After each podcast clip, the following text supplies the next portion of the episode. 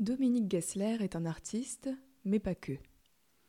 Si on le connaît dans cette exposition en tant que photographe, il a aussi été professeur d'histoire de l'art, auteur et désormais éditeur. Dans sa série Côté Jardin, réalisée en couleur et dont une œuvre est présentée ici, il adopte un caractère très intimiste par le plan rapproché, le nez dans les graviers, à quelques centimètres des campanules en fleurs. Il mène une exploration dans le végétal afin d'en révéler les textures et la couleur.